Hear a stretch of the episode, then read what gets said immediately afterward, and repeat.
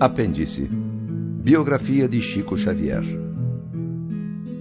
Chico Xavier é meio estranho para quem não acredita em seu próprio coração. Trecho de música interpretada por Fábio Júnior em homenagem a Chico. Francisco Cândido Xavier. Ninguém consegue ficar indiferente a esse nome.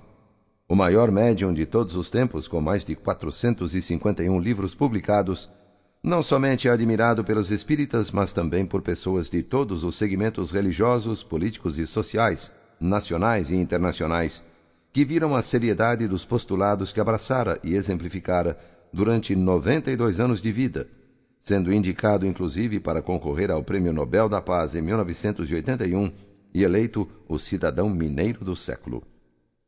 Fenômeno é um adjetivo constantemente usado para qualificar esse homem singular. Tendo cursado apenas o primário, escreveu centenas de livros e mensagens em vários idiomas. Poderia ter ficado rico, mas doou tudo o que ganhou em direitos autorais para instituições de auxílio ao próximo. Viveu até o seu último dia com o salário de sua aposentadoria, sem usufruir materialmente dos ganhos obtidos com suas obras. Seu falecimento se deu no mesmo dia em que o Brasil festejava a conquista mundial no futebol em 2002 o que possibilitou-lhe voltar ao mundo espiritual sem muito alarde, colocando em prática até o último momento a humildade, maior característica desse espírito iluminado, que exemplificou em todos os momentos de sua vida os ensinamentos de Jesus, em especial aquele que dizia: Quem deseja ser o maior, que seja o servidor e o menor de todos. O maior médium psicógrafo do mundo nasceu em Pedro Leopoldo, modesta cidade de Minas Gerais, em 2 de abril de 1910. Batizado como Francisco de Paula Cândido, por um erro de seu pai, que em vez de ir ao cartório registrar a criança, solicitou a um amigo que o fizesse. O amigo, na ocasião, se confundiu com o santo do dia 2 de abril, que é São Francisco de Paula, e acabou trocando o nome do garoto. A confusão só foi percebida muitos anos depois, quando Chico foi ingressar no serviço público como inspetor agrícola e precisou providenciar seus documentos. Ao chegar ao cartório, ficou sabendo que não existia nenhum Francisco Cândido Xavier e que o filho do senhor João Cândido Xavier foi registrado na data com outro nome. Somente em 1965 seu nome foi modificado. Filho de família humilde e numerosa, as provações de sua vida começaram aos cinco anos, quando ficou órfão de mãe, Dona Maria João de Deus, que faleceu deixando nove filhos. Maria Cândida, Luísa, Carmosina, José Cândido, Maria de Lourdes, Francisco Cândido, Raimundo, Maria da Conceição e Geralda. Cada uma das crianças foi entregue a um parente. Chico, por sua vez, foi obrigado a viver com a madrinha Rita, que lhe dava surras todos os dias. Sua primeira experiência mediúnica completa foi uma conversa com o espírito de sua mãe, após a sua morte que o aconselhara a ter muita paciência para suportar as provações que viriam. Passando por grandes conflitos e muita dificuldade, o menino cresceu tendo os espíritos como companheiros quase diariamente. Com quatro anos de idade, ele já tivera uma pequena experiência mediúnica enquanto assistia a uma conversa entre sua mãe e seu pai a respeito de um nascimento prematuro ocorrido em uma casa vizinha. O pai, João Cândido, vendedor de bilhetes de loteria, que teve quinze filhos em dois casamentos, não conseguia entender o caso. Chico, nessa hora, interrompeu a conversa e disse: O senhor, naturalmente, não está informado sobre o caso. O que houve foi um problema de nidação inadequada do ovo, de modo que a criança adquiriu posição ectópica. João Cândido se assustou e disse à mulher que aquele filho não parecia deles que deveria ter sido trocado na igreja quando eles estavam na confissão. Virou-se para Chico e perguntou o que ele teria respondido. Chico disse que uma voz o teria mandado dizer aquilo. João Cândido continuou desconfiado da maluquice do menino. Em especial, Chico teve a companhia do espírito de sua mãe, com a qual pôde travar várias conversas que lhe foram bastante confortadoras. Independente de o fenômeno ter ocorrido quando eu era muito criança, considero o reencontro com minha mãe desencarnada o momento de maior emoção da minha vida, relata. Apesar de os espíritos entrarem sempre em contato com ele, O menino tinha muito receio de ser chamado de louco ao comentar com alguém as conversas que mantinha com almas de outro mundo. Além de ouvir vozes, via figuras de outro mundo na igreja de Matozinhos, cidade vizinha a Pedro Leopoldo e à qual ele ia diariamente. Durante a missa, via espíritos que frequentavam a igreja. Buscava então se confessar com o padre Sebastião Escarzelo, do qual recebia severas penitências para deixar de ser mentiroso. Certa vez, Chico dirigiu-se muito feliz à sua madrinha, dizendo que havia conversado com a mãe desencarnada. Foi o suficiente para receber uma grande surra.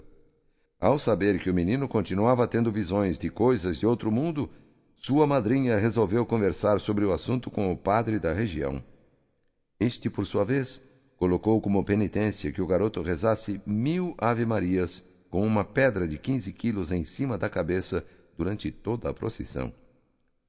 Outro fato que marcou a infância de Chico foi quando sua madrinha soube, por meio da receita de uma benzedeira, que a única maneira de curar a ferida infeccionada de seu filho era outra criança lamber a ferida durante três semanas seguidas em completo jejum.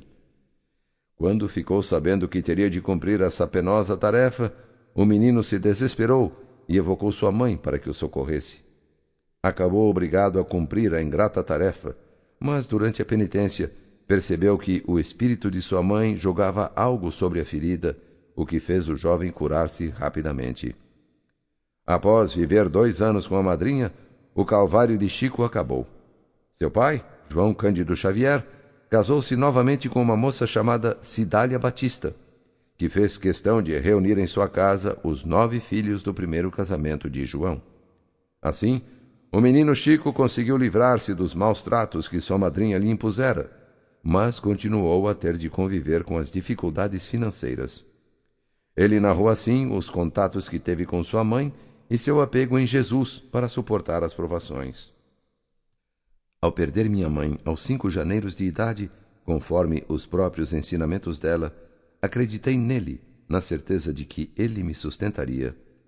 Conduzido a uma casa estranha, na qual conheceria muitas dificuldades para continuar vivendo, lembrava-me dele na convicção de que era um amigo poderoso e compassivo que me enviaria recursos de resistência.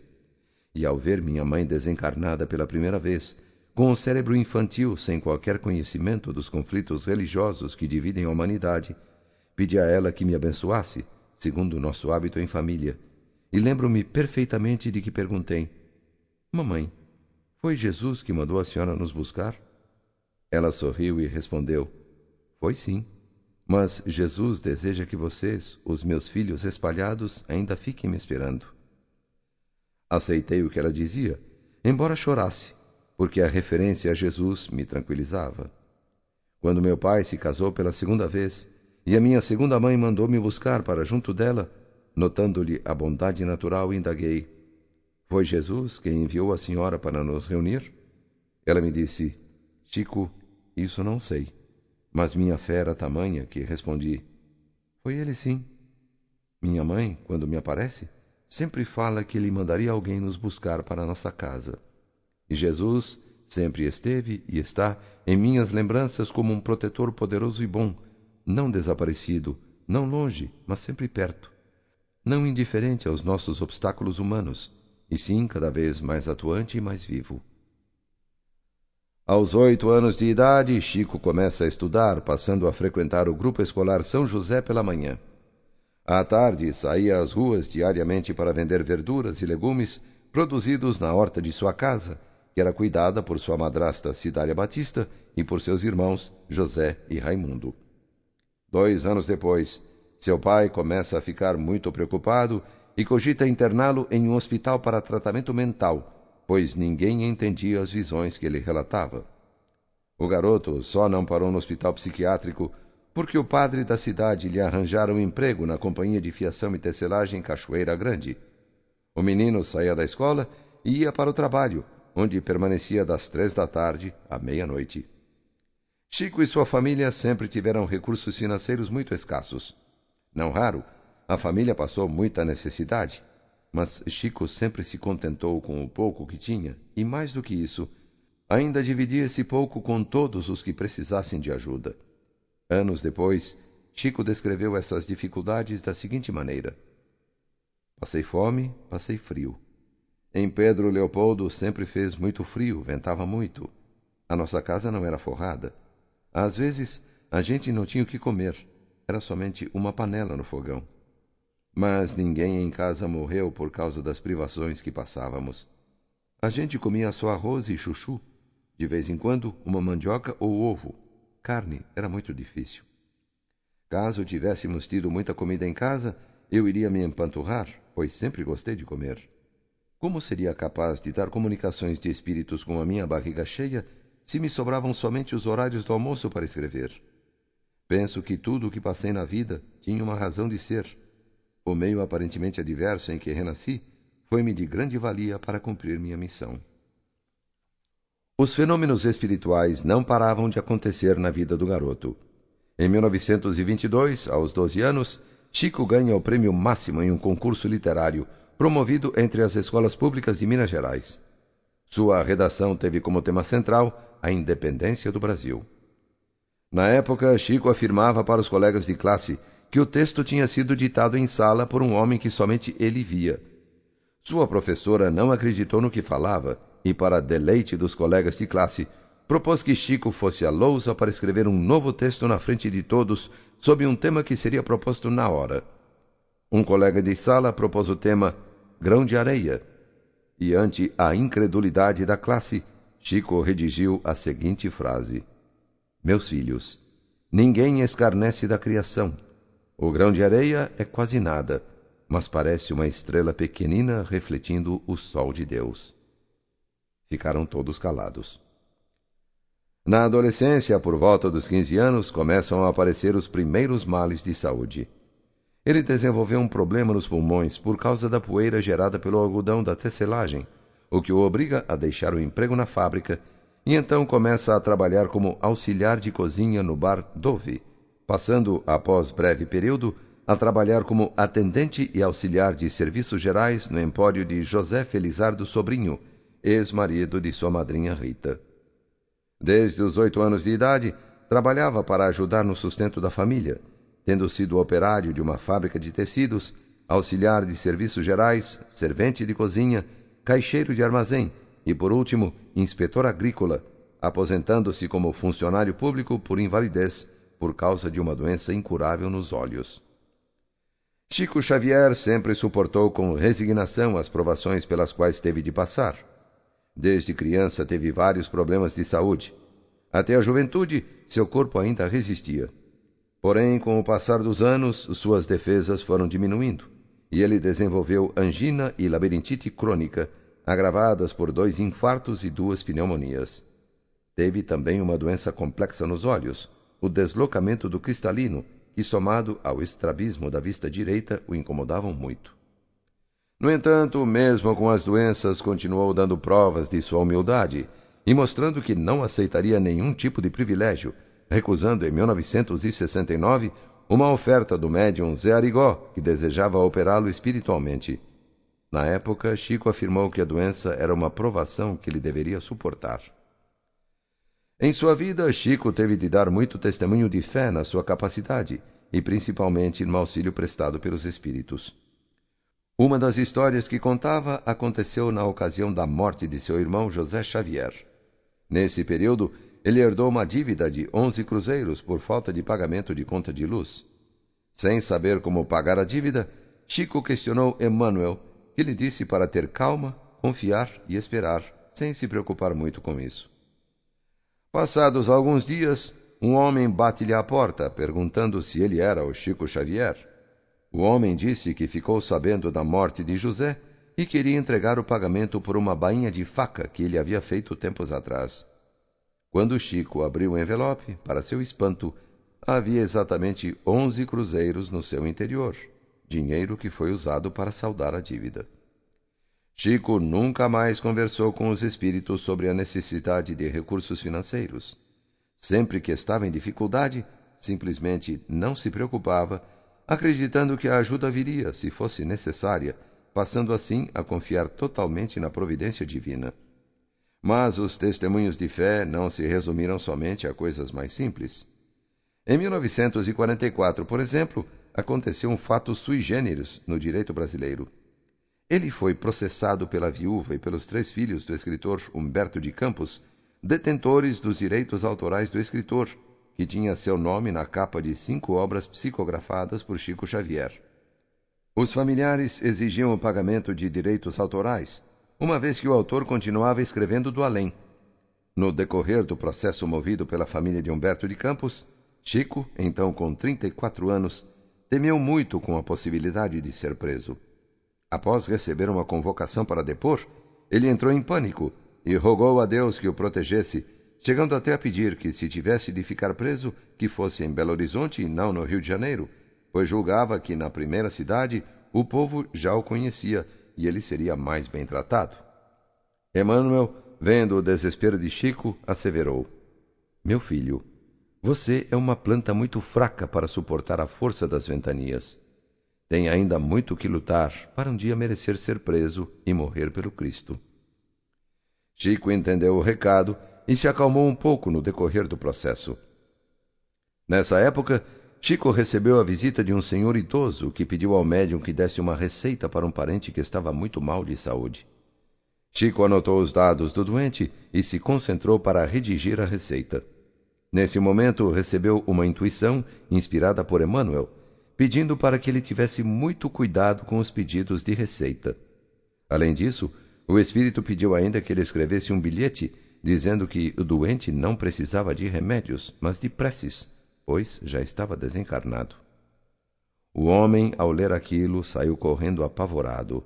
Ele e outros amigos tentavam preparar uma armadilha para Chico com a ideia de anexar a receita ao processo de Humberto de Campos e acusar Chico de exercício ilegal da medicina.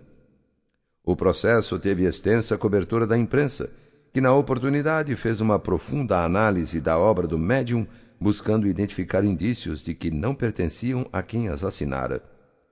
Todas as investigações feitas por especialistas em literatura apontaram que o estilo do texto era exatamente o mesmo de Humberto de Campos. Nesse período, muitos foram os críticos e escritores que deram parecer sobre sua obra. Um deles foi Monteiro Lobato, que na ocasião afirmou: Se Chico Xavier produziu tudo aquilo por conta própria, então ele pode ocupar quantas cadeiras quiser na Academia Brasileira de Letras.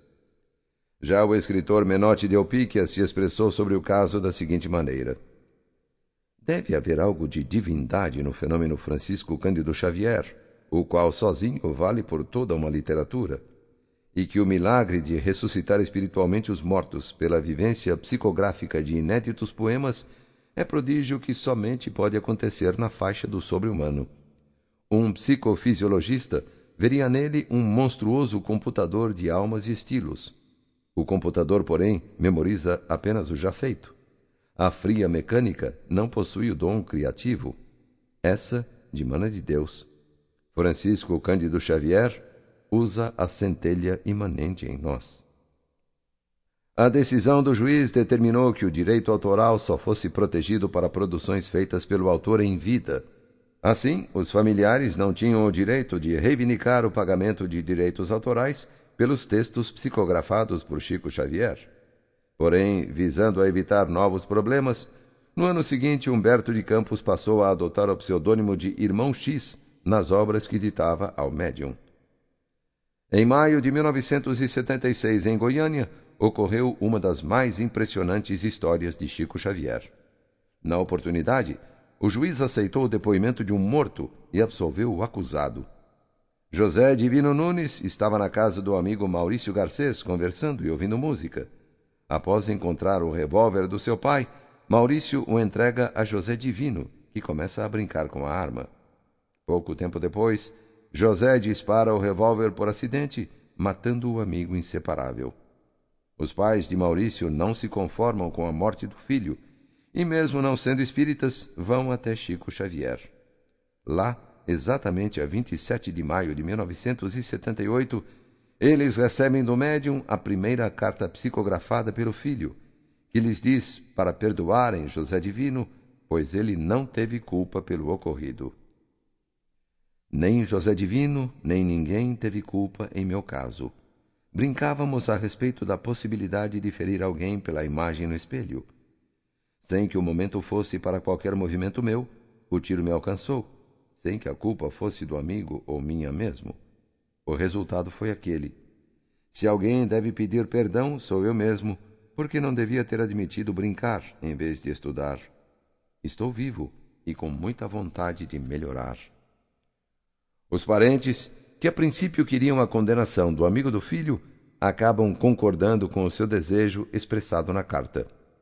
Esta carta, psicografada por Chico, chegou às mãos do juiz da Sexta Vara Criminal da comarca de Goiânia, Dr. Orimar de Bastos, que acabou por absolver os acusados, concluindo: Temos de dar credibilidade à mensagem psicografada por Francisco Cândido Xavier, anexada aos autos, na qual a vítima relata o fato e isenta de culpa o acusado, discorrendo sobre as brincadeiras com o revólver e o disparo da arma. Esse relato coincide com as declarações prestadas pelo acusado José Divino quando do seu interrogatório. A carta foi aceita como prova legal, pois um laudo grafotécnico atestou que a assinatura do falecido era exatamente igual à que ele tinha em vida. Em seguida, o Tribunal de Justiça revogou a sentença e o réu foi a julgamento novamente, sendo absolvido pelo júri popular em junho de 1980 por seis votos a um. Chico esteve às voltas com a justiça em duas outras oportunidades. Na primeira delas, em 1982, uma carta psicografada pelo morto, o então deputado federal Heitor Alencar Furtado, foi usada pela defesa para inocentar o policial José Aparecido Branco, conhecido como Branquinho, da acusação de assassinato doloso, em que o assassino tem a intenção deliberada de matar. O juiz concluiu que o disparo fora acidental. No ano de 1985, foi a vez do bancário Francisco João de Deus usar uma psicografia de Chico Xavier para tentar comprovar que o tiro que matou sua esposa, a ex-miss Campo Grande Gleide Dutra de Deus, fora disparado por ele acidentalmente. O veredito da justiça foi pela absolvição de Francisco. Sua extraordinária mediunidade permitia-lhe adentrar o íntimo de cada um, conhecendo claramente seus pontos positivos e negativos. Era comum, por exemplo, ele chamar uma pessoa pelo nome sem nunca tê-la vista ou recebido informações de antemão sobre ela. Celso de Almeida Afonso, um dos principais médiums residentes na cidade de Uberaba, narra o primeiro contato com Chico Xavier, ocorrido quando tinha apenas 16 anos de idade. Eu considero esse encontro a minha porta de Damasco, referência à aparição de Jesus Cristo para Paulo de Tarso que simbolizou o momento de sua conversão ao cristianismo. A partir daquele momento, houve modificações na minha vida que me ajudaram no meu equilíbrio. O que é interessante é que eu não tinha vontade de conhecer Chico Xavier. Eu tinha muito medo do Espiritismo.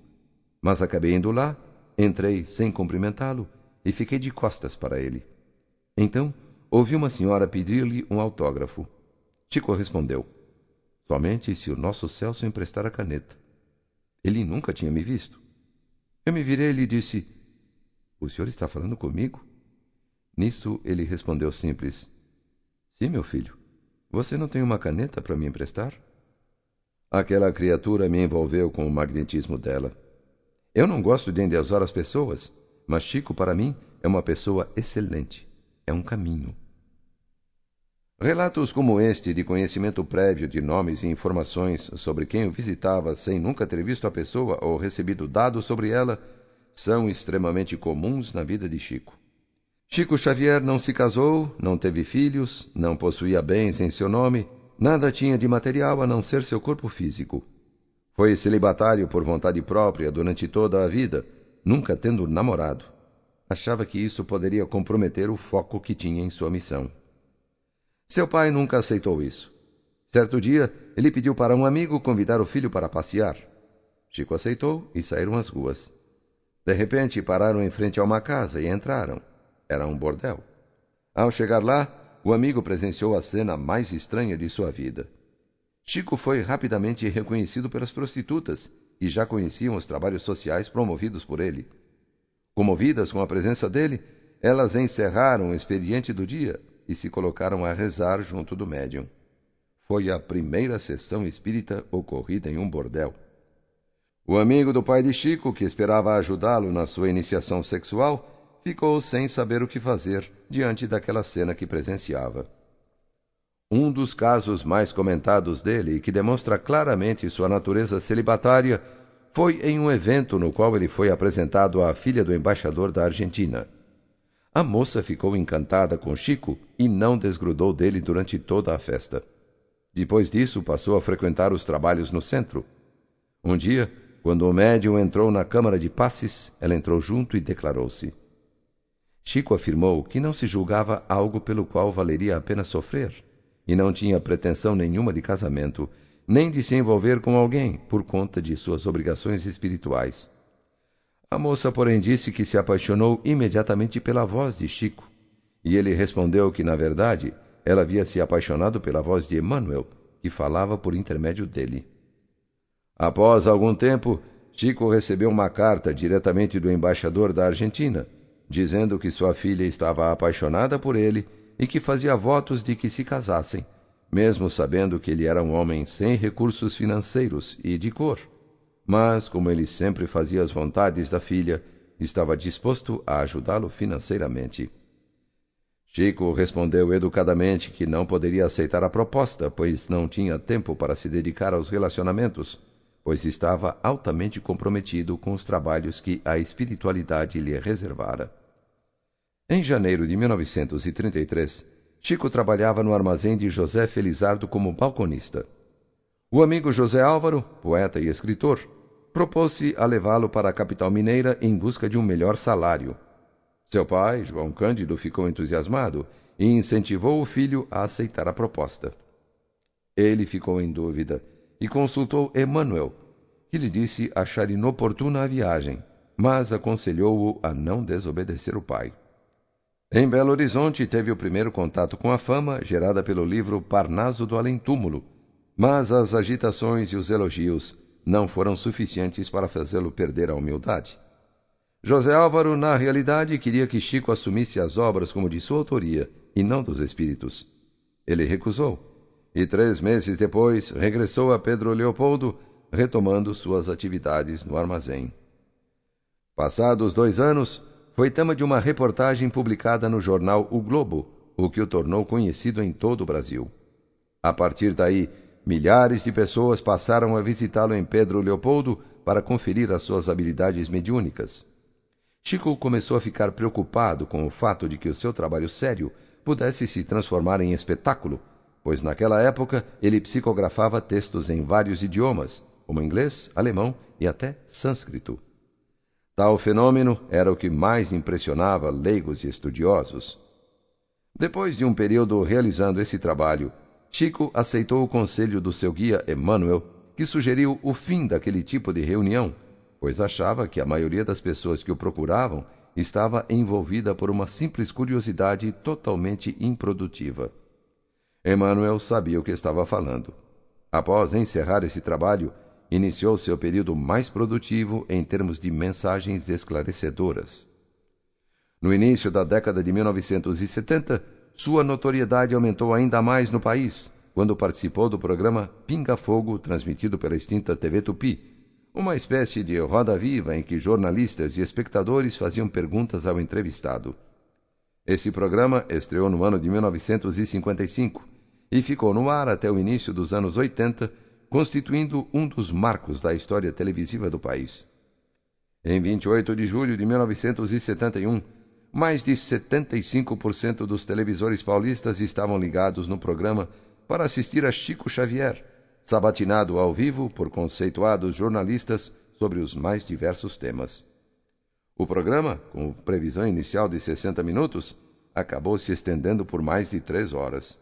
A pedido de espectadores, ele foi repetido três vezes nas semanas seguintes. No dia 12 de dezembro, Chico foi novamente entrevistado. A partir dali, ele conquistaria de vez o coração dos brasileiros, aumentando ainda mais sua fama e fazendo milhares de pessoas tornarem-se espíritas. Em 1978, por exemplo, o médium interpretou a si próprio na novela O Profeta, escrita por Ivani Ribeiro na extinta TV Tupi. Ele também era muito visitado por artistas, o que fez sua popularidade aumentar ainda mais. Os cantores Fábio Júnior e Roberto Carlos, as cantoras Vanus e Vanderleia, o estilista Clodovil Hernandes, Risoleta Neves, viúva do ex-presidente Tancredo Neves, o então candidato à presidência Fernando Collor de Mello, os atores Lima Duarte e Tony Ramos, a apresentadora Xuxa, entre outras dezenas de artistas, foram até Uberaba em busca de conselhos do médium. Roberto Carlos, em entrevista à revista Intervalo em 1971, chegou inclusive a declarar que conhecer Chico Xavier foi a realização de um sonho de infância. Chico também foi recordista em autógrafos. Nos dias 3 e 4 de agosto de 1973, no Clube Atlético Ipiranga, em São Paulo, ele autografou 2.243 livros nas 18 horas em que se submeteu à maratona. Já em 18 de abril de 1977, no grupo espírita Irmã Angelina, na cidade de Santos, São Paulo, autografou a impressionante marca de 2.789 livros. Toda vez que ele aparecia na mídia, imediatamente aumentava o número de caravanas que se dirigia a Uberaba para procurá-lo. Mesmo com boa vontade, era impossível para Chico atender todos os que o procuravam, o que gerava frustração naqueles que não podiam ser atendidos. Resultado do reconhecimento do seu trabalho, em 1999, o então governador de Minas Gerais, Itamar Franco, sancionou a Lei 13.394, criando a Comenda da Paz Chico Xavier. No dia 23 de maio de 1980, a Rede Globo apresentou o programa Um Homem Chamado Amor, dirigido por Augusto César Vanucci, para divulgar a campanha promovida para a indicação de Francisco Cândido Xavier ao Prêmio Nobel da Paz. O programa contou com a participação de globais como Lima Duarte, Roberto Carlos, Eva Vilma, Elis Regina, Nair Belo, Tony Ramos, Glória Menezes, entre outros. Ele acabou não ganhando, e o prêmio foi para o escritório do Alto Comissariado da ONU para os Refugiados, responsável pela assistência a milhões de refugiados em todo o mundo. Porém, a campanha feita para sua indicação fê-lo tornar-se uma das pessoas mais conhecidas e admiradas do país. Após saber o resultado, Chico declarou: Nós estamos muito felizes sabendo que um prêmio dessa ordem coube a uma instituição que já atendeu mais de 18 milhões de refugiados. A organização detentora do prêmio é mais do que merecedora dessa homenagem do mundo inteiro por meio do Prêmio Nobel. Nós todos deveríamos instituir recursos para uma organização como essa, em que mais de 18 milhões de criaturas encontram apoio, refúgio, amparo e bênção. Nós estamos muito contentes e, sem nenhuma ideia de falsa modéstia, nos regozijamos com os resultados da comissão que foi tão feliz nessa escolha. Uma pesquisa realizada pelo jornal Gazeta Mercantil dá a dimensão da popularidade de Chico Xavier. O jornal quis saber quais eram os religiosos mais influentes do país. O resultado o coloca em quarto lugar, em uma lista em que os primeiros colocados eram cardeais e arcebispos católicos, e em um momento do país em que toda a força religiosa está concentrada nas mãos do catolicismo. Os cinco religiosos mais influentes. Religiosos. Dom Paulo Evaristo Arnes, 13,6% de porcentagem. Segundo lugar, Dom Helder Câmara, 11,49%. Terceiro, Dom Aloísio Lorscheider, 11,39%. Quarto, Francisco Cândido Xavier, 9,52%. Quinto, Dom Eugênio Sales, 9,17%. Outro momento de destaque foi quando Chico Xavier foi eleito o Mineiro do Século, no concurso realizado pela Rede Globo, ficando à frente de personalidades como Santos Dumont, Pelé, Betinho, Carlos Drummond de Andrade, Ari Barroso e Juscelino Kubitschek. A pesquisa foi realizada pela Rede Globo Minas e apresentada em novembro de 2000. Em 2006, foi a vez da revista Época, em sua edição 434 de 11 de setembro, apontar Chico Xavier como o maior brasileiro da história em pesquisa feita pela internet. Os oito primeiros colocados na votação dos leitores de época foram: primeiro, Chico Xavier, 9.966 votos. Segundo, Ayrton Senna, 5.637 votos. Terceiro, Pelé, 4.320. Quarto Garrincha, 924. Quinto Santos Dumont, 854. Sexto Juscelino Kubitschek, 830. Sétimo Lula, 540. Oitavo Getúlio Vargas, 519 votos. Chico Xavier foi um exemplo de trabalhador feliz. Ele iniciou sua vida mediúnica no dia 8 de julho de 1927 em Pedro Leopoldo.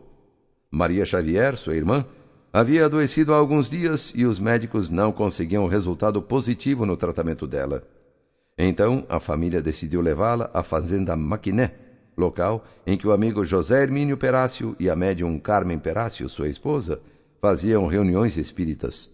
A moça foi curada e Chico tomou o primeiro contato com o espiritismo. Foi lá que, com apenas 17 anos de idade, recebeu as primeiras páginas mediúnicas. Naquela noite, os espíritos deram início ao trabalho em conjunto com Chico. Nessa ocasião, 17 folhas de papel foram preenchidas com comunicações dos espíritos com temática cristã. O médium relata da seguinte maneira esse primeiro contato. Era uma noite quase gelada, e os companheiros que se acomodavam à mesa me seguiram os movimentos do braço curiosos e comovidos. A sala não era grande, mas no começo da primeira transmissão de um comunicado do mais além, por meu intermédio, senti-me fora do meu próprio corpo físico, embora junto dele. No entanto, ao passo que o mensageiro escrevia as dezessete páginas que nos dedicou, minha visão habitual experimentou significativa alteração. As paredes que nos limitavam o espaço desapareceram o telhado como que se desfez, e fixando o olhar no alto, podia ver estrelas que tremeluziam no escuro da noite. Entretanto, relanceando o olhar no ambiente, notei que toda uma assembleia de entidades amigas me fitava com simpatia e bondade, em cuja expressão adivinhava por telepatia espontânea que me encorajavam em silêncio para o trabalho a ser realizado, sobretudo animando-me para que nada receasse quanto ao caminho a percorrer. Rapidamente, o trabalho de Chico começou a ficar conhecido na região. Durante quatro anos, escreveu centenas de mensagens. Esse período foi definido por Emmanuel, o mentor espiritual de Chico, como de necessária experimentação. Em 1931, Emmanuel pediu para ele jogar fora as mensagens que tinha escrito nesse período, pois tinham somente a finalidade de ajudá-lo no treinamento. Maria de Lourdes de Benício, amiga de Chico em Pedro Leopoldo, define da seguinte maneira o período. Chico Xavier trouxe durante sua existência milhares de comunicações de espíritos já falecidos, com mensagens para seus parentes ainda vivos. Semanalmente, centenas de pessoas procuravam o médium, buscando receber comunicações de entes queridos falecidos. Algumas vezes essas comunicações eram possíveis, em outras oportunidades não. Chico sempre fazia questão de dizer que o telefone toca de lá para cá, ou seja, os espíritos é que dizem quando desejam se comunicar conosco, e não o contrário. Em diversas oportunidades, pessoas que não recebiam mensagens acabavam se revoltando contra ele, que com paciência explicava que ainda não havia sido permitida a comunicação e que em algum momento o espírito poderia entrar em contato. Um dos exemplos das comunicações de Chico Xavier ocorreu em agosto de 1951, em que recebeu em Pedro Leopoldo a ilustre visita de Pietro Ubaldi, que viveu de 1886 a 1972, escritor, filósofo e místico, nascido em Foligno, pequena cidade italiana perto de Assis, e autor do livro A Grande Síntese de 1931, com milhões de leitores em todo o mundo. Em transe, Chico diz que o está vendo diante do túmulo de Francisco de Assis. O professor confirma perplexo que realmente havia visitado o túmulo do santo antes de viajar para o Brasil. Na sequência, diz que ali está uma entidade chamada Lavínia, que se diz mãe de Ubaldi e que o chama carinhosamente de Mio Garofanino, que em português significa meu pequeno cravo. O professor confirma que era aquele o apelido pelo qual ela o chamava. Nesse encontro, porém, haveria um susto ainda maior. Chico relatou que ali estava um espírito chamado Maria e que se dizia irmã de Ubaldi. Este disse que realmente tinha uma irmã com esse nome, mas que ela ainda estava viva na Itália. Todos ali pensaram o pior. Porém, a entidade disse que ela havia morrido quando Pietro Ubaldi ainda era uma criança. Ele já não se lembrava desse fato e se emocionou muito ao ouvir isso. O médium nunca se opôs às pesquisas dos fenômenos que ocorriam com ele. Mesmo assim, são poucos os relatos de experiências feitas com a mediunidade de Chico Xavier. Marcel Souto Maior, em As Vidas de Chico Xavier, relata que ele teria sido convidado em 1939 por russos para viajar a fim de ter sua mente estudada e que Emmanuel teria dito que não iria junto, o que fez Chico declinar do convite. Carlos Bacelli, biógrafo de Chico, que desfrutou de sua amizade durante muitos anos e teve oportunidade de acompanhar in loco a vida dele, afirma que a NASA teria pesquisado a aura de Chico e que esta teria medido 10 metros, enquanto a de uma pessoa normal não passa de alguns centímetros. Uma das pesquisas sobre ele que foram divulgadas mostra um encefalograma do médium no momento exato em que ele entra em transe. Pelos conhecimentos atuais da neurociência, ele teria diagnosticado o quadro de epilético. Porém, ele jamais apresentou sintomas de epilepsia. Com uma vida atribulada, Chico não teve a oportunidade de avançar nos estudos, não passando do curso primário. Isso certamente atesta a impossibilidade de ele ter escrito tantas mensagens com informações das mais diferentes áreas do conhecimento humano, muitas delas transformadas em livros com traduções para o castelhano, o esperanto, o francês, o grego, o inglês, o japonês, o tcheco e transcrições para o braille, sem a ajuda de algo sobrenatural. Por isso, é considerado o maior fenômeno mediúnico do século XX e é o médium espírita mais conhecido, com 451 obras editadas, somando-se aproximadamente 1.880 edições, com mais de 30 milhões de exemplares vendidos em vários idiomas e livros publicados em mais de 45 países. Em 1932, Chico publicou seu primeiro livro intitulado Parnaso de Além Túmulo, uma coletânea de 256 poemas assinada pelos espíritos de grandes nomes da literatura como João de Deus, Antero de Quental, Olavo Bilac, Castro Alves, Guerra Junqueira, Cruz e Souza e Augusto dos Anjos, entre outros. Nessa época, Humberto de Campos, então jornalista, fez a seguinte análise do livro no Diário Carioca, edição de 10 de julho de 1932, sem saber que, poucos anos depois, ele desencarnaria. E então também incluiria seu texto na introdução da segunda edição deste mesmo livro. Eu faltaria, entretanto, ao dever que me é imposto pela consciência, se não confessasse que, fazendo versos pelas penas do Sr. Francisco Cândido Xavier, os poetas de que ele é intérprete apresentam as mesmas características de inspiração e de expressão que os identificavam neste planeta. Os temas abordados são os que os preocuparam em vida. O gosto é o mesmo, e o verso obedece ordinariamente à mesma pauta musical.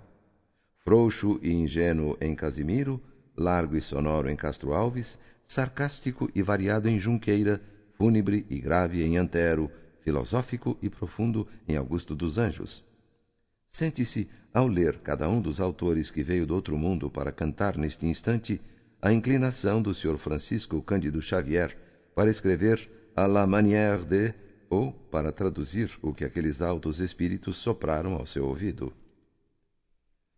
Desde a publicação de Parnaso de Além Túmulo, Chico não parou mais de escrever tendo como destaque em sua obra os romances históricos ditados pelo espírito Emmanuel, entre eles Há Dois Mil Anos, Cinquenta Anos Depois, Ave Cristo, Paulo e Estevão, e os livros da série André Luiz, que trazem informações detalhadas sobre como seria a vida no outro lado.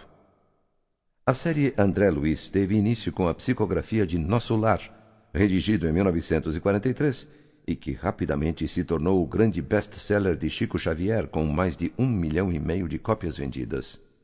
Psicografava sozinho, com exceção de um breve período em que trabalhou com Valdo Vieira. Em 1955, ele conheceu esse rapaz de 23 anos que recebia mensagens de André Luiz, o mesmo que Chico. Ele viu em Valdo alguém que o ajudaria na sua missão de escrever os livros, e logo propôs que começassem a trabalhar juntos. O primeiro livro da dupla é Evolução em Dois Mundos. Chico escrevia os capítulos pares e Valdo os ímpares. Quatro anos depois, decide mudar-se para Uberaba, cidade localizada na região do Triângulo Mineiro, que possui uma área de 4.512 quilômetros quadrados e uma população de aproximadamente 280 mil habitantes, segundo dados do último censo do IBGE. Já em Uberaba, ele funda a Comunhão Espírita Cristã, localizada à rua Eurípides Barçanufo 215, na Vila Silva Campos, e passa a morar com Valdo Vieira. No ano seguinte, eles publicam o livro Mecanismos da Mediunidade. Anos depois, mais precisamente em 1965, em sua primeira missão internacional, viaja para os Estados Unidos com Valdo Vieira a fim de auxiliar os espíritas brasileiros lá residentes. Essa visita foi programada e orientada por Emmanuel e André Luiz, resultando na criação da Fundação Christian Spirit Center, que tinha por objetivo difundir a doutrina espírita nos Estados Unidos. Chico também parte com destino à Europa, onde encontra o estudo do Espiritismo e a prática mediúnica desenvolvidos principalmente na Inglaterra. Sua fama ultrapassa as fronteiras do país, transformando-o no médium mais famoso do mundo. Porém, Valdo não voltou da viagem. Foi para o Japão fazer pós-graduação em medicina. Meses depois, voltou para arrumar suas malas e partir para o Rio, onde abriria um consultório. Valdo deixou o espiritismo e fundou uma seita, ou ciência, batizada de projectologia. A parceria dos dois resultou em 17 livros psicografados no período de 1958 a 1965. Chico voltaria a psicografar sozinho, dando prosseguimento à obra e trazendo comunicações de diversos espíritos. Além de sua extensa obra, publicada por Centro Espírita União, Casa Editora, o Clarim, Edicel, Federação Espírita Brasileira, Federação Espírita do Estado de São Paulo, Federação Espírita do Rio Grande do Sul, Fundação Maria Tagaio, Grupo Espírita Emmanuel Editora, Comunhão Espírita Cristã, Instituto de Difusão Espírita, Instituto de Divulgação Espírita André Luiz, Livraria Allan Kardec Editora, Editora Pensamento e União Espírita Mineira, também se originaram muitos livros falando a respeito de Chico Xavier, por exemplo, Chico Xavier, Mediunidade e Vida, de Carlos Bacelli, Pinga Fogo, Entrevistas, obra publicada pelo Instituto de Difusão Espírita, 30 anos com Chico Xavier, de Clóvis Tavares, No Mundo, de Chico Xavier, de Elias Barbosa, Lindos Casos, de Chico Xavier, de Ramiro Gama, 40 anos no Mundo da Mediunidade, de Roque Jacinto, A Psicografia ante os Tribunais, de Miguel Timpone, Amor e Sabedoria, de Emmanuel, de Clóvis Tavares, Presença de Chico Xavier, de Elias Barbosa, Chico Xavier pede licença, de Irmão Saulo, Nosso Amigo Xavier, de Luciano Napoleão, Chico Xavier, o Santo dos Nossos Dias e o Prisioneiro de Cristo, de R. A. Ranieri, Chico Xavier, Mandato de Amor, da UEM, As Vidas de Chico Xavier, de Marcel Souto Maior, e O Homem que Falava com Espíritos, de Luiz Eduardo de Souza. As psicografias de Chico Xavier foram objeto de estudo por parte de especialistas em diversas oportunidades para comprovar sua autenticidade. Um estudo feito pela Associação Médico Espírita de São Paulo em torno das comunicações de Chico Xavier apresentou os seguintes resultados ao passar as assinaturas dos mortos por um exame grafotécnico. 52,5% das assinaturas eram idênticas, 22,5% eram semelhantes, 25% eram diferentes. Em 95% dos casos, Chico Xavier não conhecia previamente o espírito comunicante. Outro dado interessante é que a família reconheceu o estilo do espírito enquanto encarnado em 100% dos casos. Apesar de seu dom mediúnico mais conhecido ser a psicografia, ele também exercitou constantemente outras formas de mediunidade, como psicofonia, vidência, audiência, entre outras. Também realizava muitos fenômenos de efeitos físicos. Certa vez, perfumou a água que os assistentes traziam. Outra vez, o ar. Contam algumas testemunhas que Chico, certa ocasião, foi rezar ao lado da cama de uma mulher muito doente e sem esperanças de vida. Enquanto o médium rezava, pétalas de rosas começaram a cair do teto sobre a doente. A mulher veio a falecer sem sofrimento durante aquela madrugada. Algum tempo depois desse acontecimento, Emmanuel intercedeu junto a ele, recomendando a suspensão dos trabalhos de efeitos físicos. À medida que sua fama se propagava, surgiam histórias sobre poderes especiais que ele teria. Em diversas ocasiões, Chico foi obrigado a vir a público para desmentir histórias de que ele teria o poder de prever o futuro, fazer paralíticos andarem, entre outras coisas. Emmanuel e Chico fizeram um trabalho em que um se confundia com o outro, tal o grau de afinidade entre Chico e o seu guia espiritual. Em 1927, Quatro anos antes de encontrar o médium, Emmanuel já havia mantido contato com a médium Carmen Perácio em uma reunião espírita realizada na fazenda Maquine, local em que Chico tomou contato com o espiritismo. Nesse contato, Emmanuel identificou-se a Carmen como amigo espiritual de Chico, relatando que esperava apenas o momento certo para iniciar a grande tarefa dos livros psicografados. Conhecido como um espírito de alta luminosidade, Emmanuel teria feito parte da chamada Falange do Espírito da Verdade, grupo de espíritos que teria revelado a Kardec a doutrina espírita. Seus livros dão um panorama do nascimento do cristianismo, em especial Paulo e Estevão, Ave Cristo e Renúncia, estes baseados em episódios históricos reais. Já há trabalhos como Caminho, Verdade e Vida, Pão Nosso, Vinha da Luz e Fonte Viva são consideradas obras que possuem uma interpretação superior dos ensinamentos de Jesus. Outras obras de destaque desse famoso espírito são A Caminho da Luz, um relato da história da civilização de acordo com os ensinamentos do Espiritismo, e Emmanuel, livro composto de dissertações sobre ciência, religião e filosofia. Logo nos primeiros contatos, Chico questionou Emmanuel sobre sua identidade em vidas anteriores mas o Espírito só revelou seu passado nos livros há dois mil anos e cinquenta anos depois. Suas histórias terminaram por fascinar milhares de leitores e apresentaram-no como tendo encarnado diversas vezes na Terra na figura de personalidades bastante conhecidas, entre elas um senador romano chamado Publio Lentulus Sura. Foi bisavô de Publio Lentulus Cornelius, político romano nascido no período terminal da República, e contemporâneo de figuras históricas como Júlio César, Cícero e Catão. Logo nos primeiros contatos, em 1931, Emmanuel travou um diálogo com Chico, passando-lhe duas orientações básicas para o trabalho que deveria desempenhar e reforçando que, fora de qualquer uma delas, ele falharia em sua missão. Segue a descrição da primeira conversa travada e narrada posteriormente por Chico Xavier. Está você realmente disposto a trabalhar na mediunidade com Jesus? Sim, se os bons espíritos não me abandonarem, respondeu o médium. Não será você desamparado, disse-lhe Emmanuel, mas para isso é preciso que você trabalhe, estude e se esforce no bem.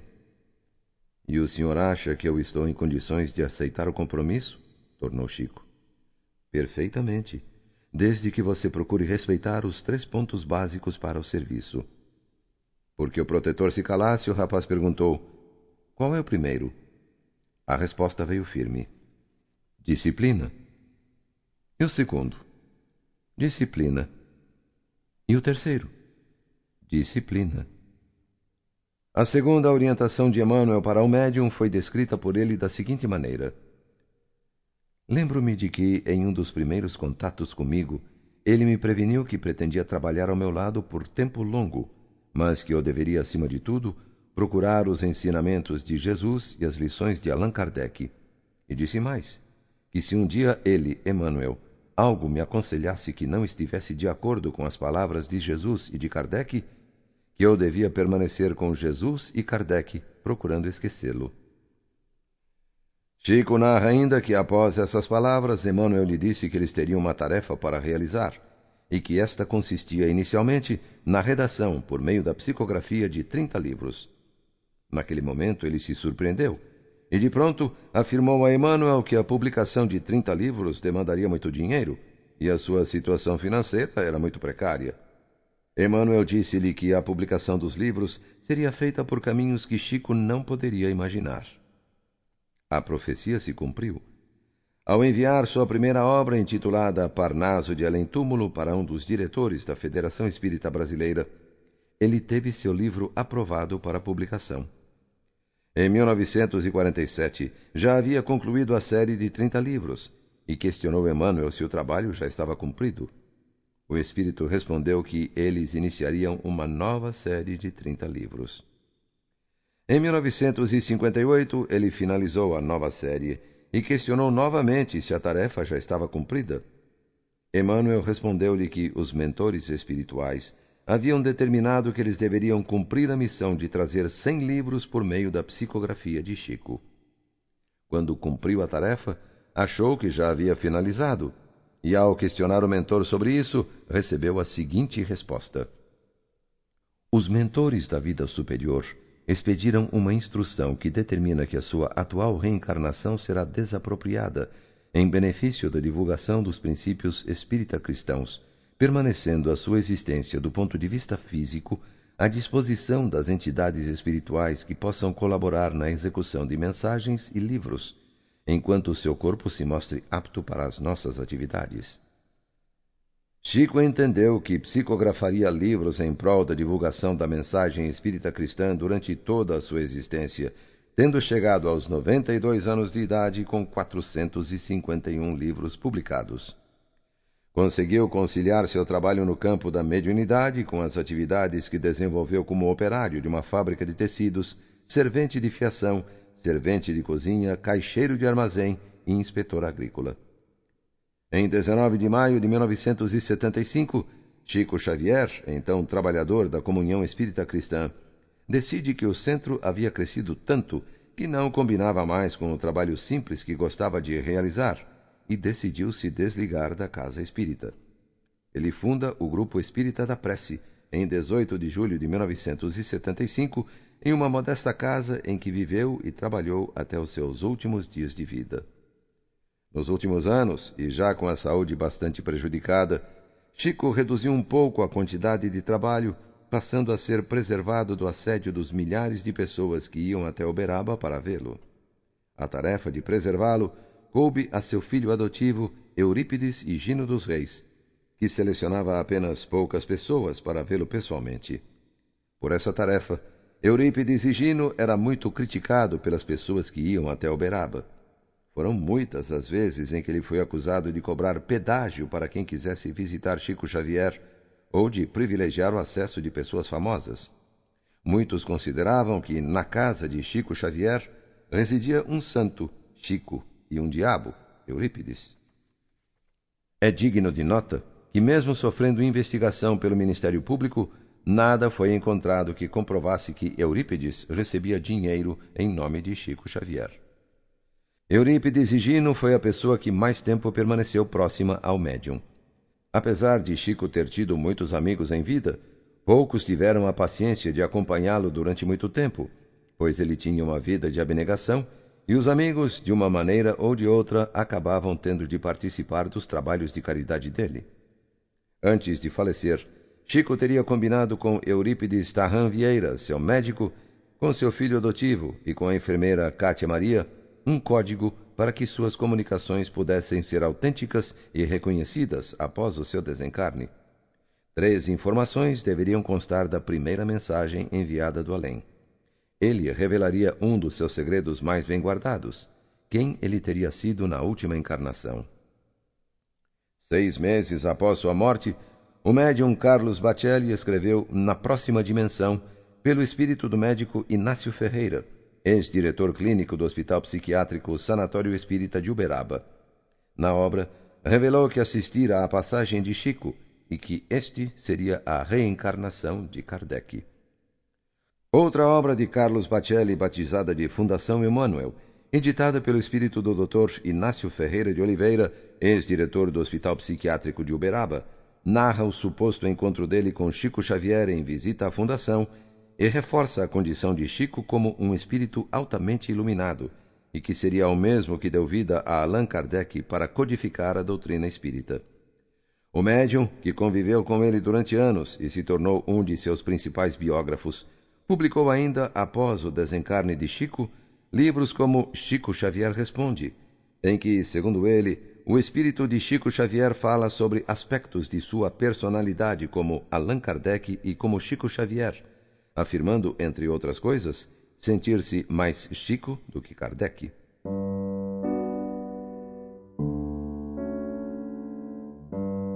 Esses livros causaram bastante polêmica no meio espírita e ainda são motivo de discussões acaloradas.